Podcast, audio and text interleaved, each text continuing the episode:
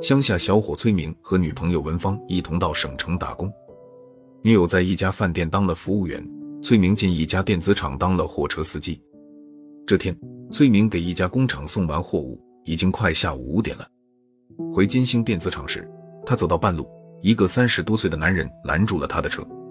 崔明一看，这个男人留着寸头，高个儿，他不认识，就问对方干啥。可男人不说话，崔明就想开车走。可这男人站在车前，伸手拦住车不让路，崔明只好下车问他有什么事。这男人摇摆了几下手，还不说话。崔明生气了，正想转身上车，这男人急忙一把拉住他的衣袖，把一张纸条塞到他手里。崔明展开纸条，纸上写着：“我是个哑巴，因交流不便，别人不愿意理我，麻烦你帮我把这个电视机送到我朋友家。因为上次我喝醉了酒，把朋友家的电视机砸坏了，现在要赔偿他一个。”地址是长宁路北镇巷一二五号二零一室。哑巴男人见崔明看了纸条，有点犹豫，就掏出五十元钱，赶紧塞到崔明手里，打手势表示是给他的服务费。崔明看了看时间，已经五点半了。他想起昨晚女朋友文芳说过，要他下班后快点去出租屋，跟他一同去看望一位生病的好友了。崔明就想拒绝对方，可哑巴男人以为他嫌钱少，赶紧又掏出二十元钞票塞在崔明手里，并掏出一个小本子。急忙在上面用笔写道：“兄弟，帮个忙吧！我看你是个不轻看残疾人的人，帮帮忙吧，别让我再失望了。”崔明看到哑巴男人期待的眼神，而且对方给的酬金也不少，呢只好点头了。哑巴男人见崔明答应了，就感激地握握他的手，然后搬放在路边的一个大纸箱。崔明上来帮手，纸箱很快搬到了车上。哑巴男人上了车，崔明开了车就走。可是刚走了几分钟。崔明的手机响了，他接听后是女朋友文芳打来的，说他把礼品都买好了，等候他快点过去，因为他晚上八点还要上夜班呢。崔明挂了电话，见女友在催，就想给哑巴说让他重找车，可不好开口。恰巧这时旁边有一辆出租车驶过，是空车，崔明赶紧拦住出租车，说明了意图，还掏出哑巴给他那七十元钱和那张纸条，一并给了出租车司机。于是。这差事就转给出租车了。次日下午，崔明出完车，刚回到厂里，两个警察走上来问清他的姓名，二话不说就把他带走了。到了派出所，崔明问警察自己犯了什么法。警察说：“你跟那个哑巴是啥关系？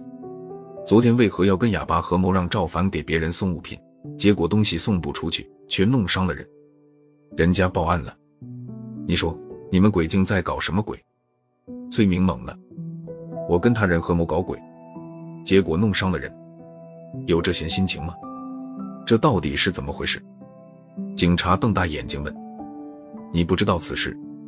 崔明说：“我真的不知道是怎么回事。”警察说：“昨天下午你拦住出租车司机赵凡，让他送电视机给长宁路北镇巷一百二十五号的韩某，对不对？”崔明点头：“对呀，我是帮哑巴拦的出租车。”可到了一二五号楼下，哑巴李某称自己身体不好，让赵凡帮他把货物拿上楼交给收货的主人，自己在楼下等。当赵凡按吩咐将电视机送到韩家时，韩某却说根本就不认识哑巴李某，坚决不收。无奈，赵凡只好将电视机搬下楼，却发现哑巴李某已经走了，他无法交货，只好将电视拿回自己的家里。今天早晨，赵凡出车了。后来，他十岁的外甥王明和十二岁的外甥王华从乡下到了赵凡家玩。两个孩子看了一会儿电视，赵凡的妻子也上班去了。还在看电视的王明和王华忽然发现旁边的地上有一台大电视机，以为是舅舅买的呢。想过过看新电视的瘾，两人一商量，决定换上新机子。兄弟俩说干就干，一起动手把旧电视搬到一边，准备把大彩电换到放电视机的柜子上。谁知。王明和王华抬起大彩电，正往电视柜子上放时，力气有点弱，又因电视机底坐在柜子沿上一碰，王明一个趔趄倒在地上，没放上去的电视机倒过去，砰的一声掉到地上，正砸在王明的左小腿上。赵凡得讯赶回来，将受伤的外甥送进医院，因为王明左小腿破裂性骨折，要交两万元治疗费。赵凡交了钱，安顿好外甥，越想越冤枉，越想越气愤。决定找哑巴索赔经济损失，因为他不认识哑巴，所以报警了。我们根据他提供的你的车牌号，才找到了你。你跟哑巴一同拦的出租车，和他还不是同伙吗？啊，原来如此，这这咋会出这样的事啊？可我冤枉呀！我也不认识哑巴，我是半路上碰上他拦车，才在运他的。因为我突然有事，才帮他另找车的。崔明叫苦道。警察说：“如果你真的不知道哑巴是谁，那就配合我们去调查，早点弄清哑巴的身份和动机。你说他既然要给别人送东西，为啥当时要跑掉呢？我们必须找到那个哑巴。这个哑巴葫芦里到底卖的啥药吗？”崔明虽然心里很烦恼，但是自己被这事牵涉进去了，不弄清楚，一天也不得安宁。就答应听从警察的安排。警察们接下来和崔明去调查哑巴要送东西的对象——一亿拒收物品的韩某。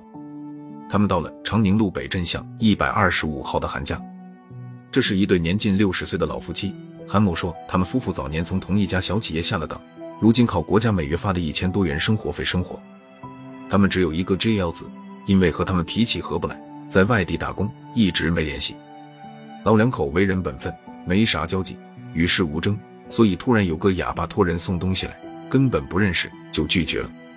这时，崔明看到老人家的电视机还是个十七寸的旧机子，肯定是在旧货厂买的，就启发说：“老人家，假如你的哪个亲戚或者老朋友经常来你家，见你的电视机很小很旧，想给你换个电视机，又怕你拒绝，就以匿名的方式相送，你觉会是谁呢？”老韩听到这里，忽然说：“会不会是冯王存？”冯王存。他是干什么的？警察异口同声地问。老人说：“我爱下象棋，有一次在街头一个棋摊碰上他，和他下了三局，我胜两局。他佩服我的奇迹，说要拜师。后来他常到我家来跟我下棋，长进很大。有一次他在我家下棋，他说：‘老韩，啥时把你的电视机换个大的吗？’我说：‘以后有条件再说吧。’上月他在全市象棋比赛上得了银奖，会不会是他想送我电视机呢？”警察一听很兴奋，又询问老人，得知冯王存是聚源饭店的保安，马上就去调查冯王存。可饭店经理说，冯王存请假半个月，十天前回几百里外的老家结婚去了，还未回来。看来可排除冯王存送电视机的可能性。接着，警察们分析，只有从哑巴这一特征上进行排查了。警察们调查了两天，查了相关资料，有哑巴残疾的男人一共有五个，可根据崔明在运哑巴时留下的印象。这几个人的资料均不符合送彩电那个哑巴男子的年龄和特征。那么，这个哑巴究竟是谁呢？他为什么要给老韩匿名送东西呢？正当警察们陷入迷雾中时，第二天下午，想不到肇事的哑巴来自首了。其实他不是哑巴，他会说话。他说自己不姓李，他的真实姓名叫韩阳春。那天他是故意装成哑巴的。警察说：“韩阳春为何要隐瞒姓名，折腾人呢？”你可知道，你要人家帮你送的那个电视机，后来造成的后果多么令人悲伤吗？哎，这正是我前来坦白的原因。我这是弄巧成拙。这两天，我总以为弥补了一点愧疚，心里多少感动欣慰了一点。可是，昨日傍晚，我才从报纸上的新闻报道中得知，因为我这个电视机该收的人没收，却伤了无辜之人，我是损人又不利己，我心里有愧，这才一大早从临市赶回来了。韩阳春无奈地说：“警察还不明白，说弥补一点愧疚，为啥不当面去呢？”韩阳春脸红了，小声的、慢慢的说：“因为老韩是我爸爸，我我我没脸见他。为什么没脸见他老人家？”警察追问，心里更疑惑了。韩阳春嘴动了动，没说出话来，怔了一下，他的脸涨得更通红。他颤抖着手拉开衣服的拉链，从衣袋里掏出一个证件一样的小东西。放在警察面前，因为我我刚刚出来。其实韩阳春是个刚刚刑满被释放出狱的劳教人员。六年前，在一家白酒厂上班的他不幸下岗了，正在为工作发愁。偏在此时，热恋了三年的女朋友变心后，又跟上香港的一个男人跑了。心灰意冷的他，整天和一帮青年吃喝赌博。有一天，他赌输了，想翻本，可弄不到赌资，就跑回家里略施小计。将正在看电视的母亲骗进房间，反锁在了屋子里。然后他关掉电视，拔掉电源后，飞快地扛着那台二十五寸的大彩电去旧货市场卖了六百元。结果他将六百元拿到赌桌上，没过半天时间又输了个精光。当天晚上，他沮丧无比，一个人在街头走来走去，寻思翻本的门路。深夜十一点多，毫无办法的他一急之下，在街上抢劫了一个女人的八百多元现金和一枚金戒指。不久，他就落入法网，被判刑十年。入狱后，在狱警的耐心教导下，他思想转变了，积极改造，不断的争取奖励，先后获得了三次减刑，共减刑四年。本月十号，他提前劳教期满出狱了。出来后，他没脸见父母，决定找到工作或干出一番事业，找个对象，结婚后带上妻子来见父母。可是站在暗处看着家的位置，当初卖了家里的电视机的一幕又涌现在眼前，心里歉疚的很。这时他有了先送给父母一台大彩电，减轻愧疚的想法。于是他用几年来在狱中积攒的劳动收入买了一台大彩电。